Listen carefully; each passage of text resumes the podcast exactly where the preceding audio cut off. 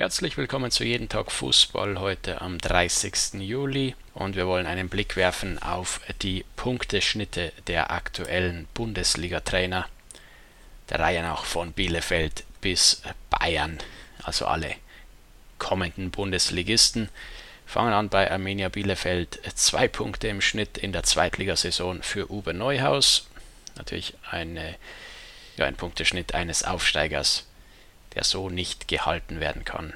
In der Bundesliga sicherlich Pellegrino Matarazzo, VfB Stuttgart 1,69 Punkte im Schnitt. In der zweiten Liga ebenfalls dann Sebastian Hoeneß, der neue Trainer von 1899 Hoffenheim, auch 1,68 Punkte im Schnitt und das in der vergangenen Drittligasaison, in der er ja mit der zweiten Mannschaft des FC Bayern die dritte Liga gewonnen hat als Erstplatzierter. Heiko Herrlich FC Augsburg 1,13 Punkte im Schnitt, die schlechteste Bundesliga-Bilanz. Dann haben wir David Wagner 1,15 Punkte, natürlich auch sehr schlecht.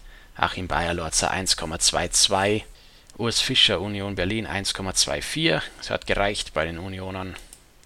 Christian Streich 1,25 Punkte pro Spiel für den SC Freiburg. Markus Gistol, 1. FC Köln 1,26 Punkte im Schnitt. Florian Kofeld, Werder Bremen 1,32 Punkte im Schnitt.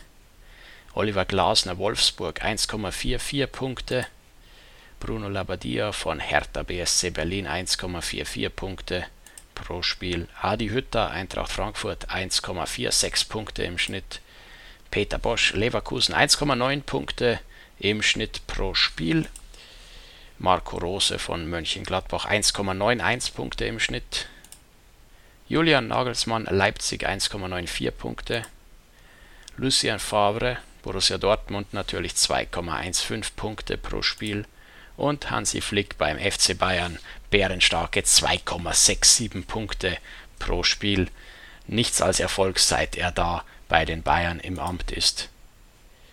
Wir hören uns morgen wieder bei Jeden Tag Fußball. Macht es gut. Bis dann.